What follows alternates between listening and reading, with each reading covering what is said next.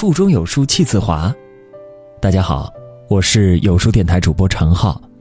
今天要和各位分享的这篇文章叫做《汪涵删掉陈坤微信》，聪明人的朋友圈都在做减法。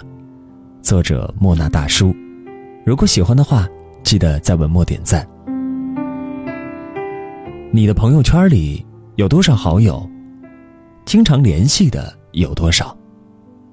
在火星情报局的一期节目里，钱枫谈起突然有天被汪涵删了好友，汪涵回道：“范冰冰、陈坤我都删了。”他直言，当自己朋友圈人数达到一百多时，他就会觉得有些可怕，要把一些没有意义的全都删掉。汪涵说：“删除好友后，生活会变得相当轻松。”所有时间都是自己的，自在的一塌糊涂。微信一百多个好友根本不算多，汪涵却说可怕。一开始我也无法理解，直到我丢手机的那两天，我没有去补电话卡，而是静静的写了两天的文章。一开始也会担心会不会错过重要客户的电话，朋友有急事找我怎么办？但这种焦虑很快变成了一种难得的轻松。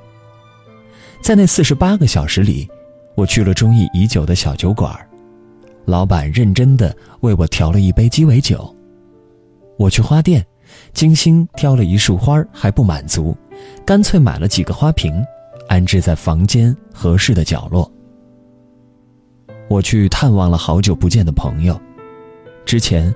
我们都活在彼此的微信朋友圈里，上次见面已经是一年以前。这可能是我今年最闲的四十八个小时，我却感到无比充实。电影《一个购物狂的自白》里，女主是一个财经杂志的记者，她购物成瘾，不仅工资月光，还欠了一屁股卡债，生活、爱情都弄得一团糟。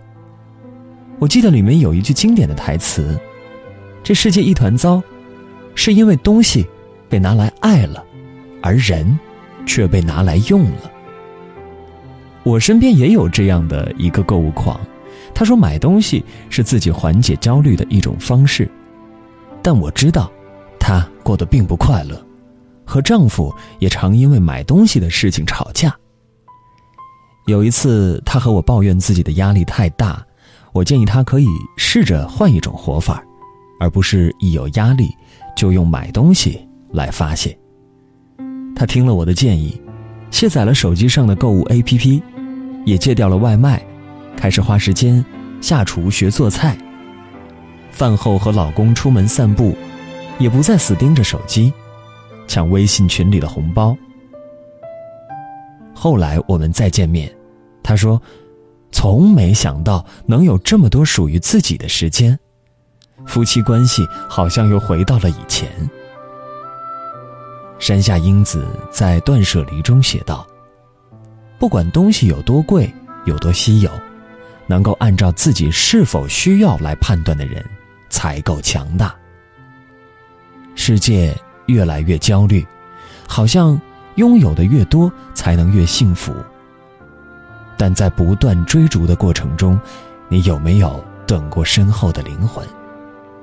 美国著名学者梭罗曾说：“如果一个人能满足于基本生活所需，便可以更从容、更充实的享受人生。丢掉的越多，反而越幸福。”我想和你分享几个身边朋友的例子。娇娇，我以前可喜欢在网上囤货了。定闹钟，零点秒杀抢货，但买回家的很多都用不上，现在很少这样了，只挑最需要的买。小胡，照片一定要清理，乱七八糟的屏幕截图、拍的不好看的照片等等，一旦以后不会用，绝对要删，回收站也同时清空。天笑。以前每天早上最痛苦的就是面对一橱子衣服，不知道穿什么，把该丢的丢了以后，发现喜欢穿的也就那两三件。小小，从去年十月份我就彻底停用了朋友圈，再也不用关心发的自拍有多少人点赞了，轻松太多。我们的一生大约会认识两万七千人，而一直陪在身边的，或许真的只有两三个。与其低质量的社交，不如高质量的相处。给人生做减法，不是让你碌碌无为，不是让你放弃追求，更不是让你给懒惰找借口，而是让你时刻明白，何人、何物、何事对你才是最重要、最宝贵的。自从上次丢手机后，我现在养成了每天给自己一小时空白时间的习惯。所谓空白，就是不社交，也不购物。尽量保持一个与自己独处的状态。在空白的时间里，我可以读喜欢的小说，可以研究最新的甜品，可以安安静静的看一部老电影。也许一个小时并不多，但我感觉到在享受人生的每一分每一秒。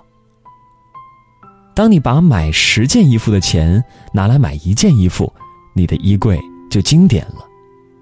把做十件事的精力拿来做一件事，你的事业就经典了。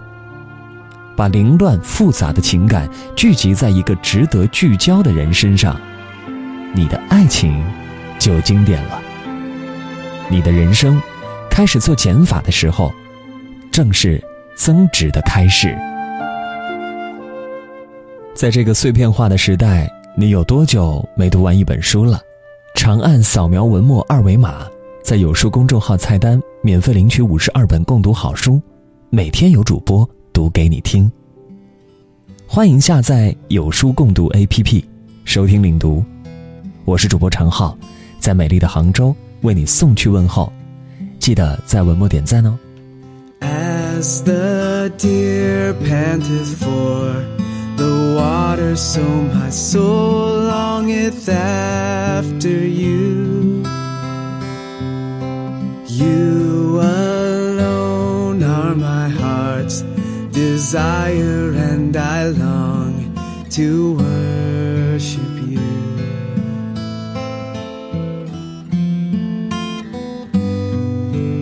You're my friend, and you are my brother,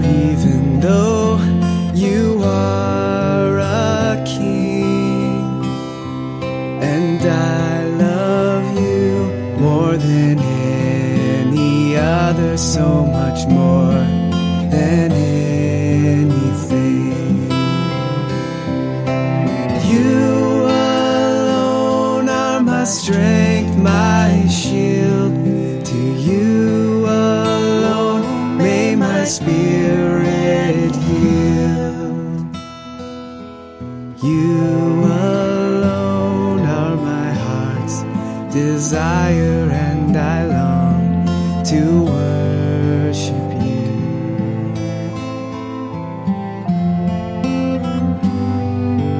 As the deer panteth for the water, so my soul longeth after you.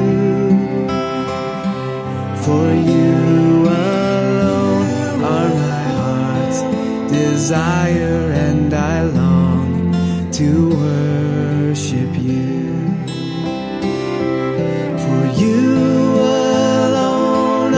strength, my shield. To you alone may my spirit yield. You alone are my heart's desire, and I long to worship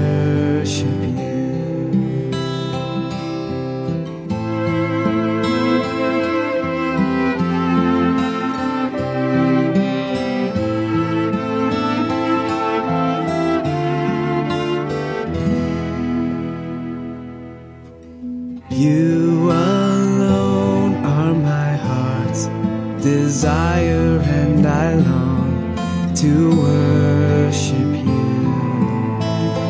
Yes, I long to worship you, and I